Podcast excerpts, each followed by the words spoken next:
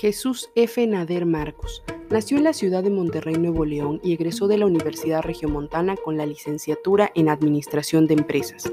Desde muy temprana edad se dedicó a la hotelería, pues en la adolescencia trabajó en el Hotel Jolet, fundado por sus abuelos y padres. Ocupó cada una de las posiciones que requiere un hotel hasta llegar a la dirección general.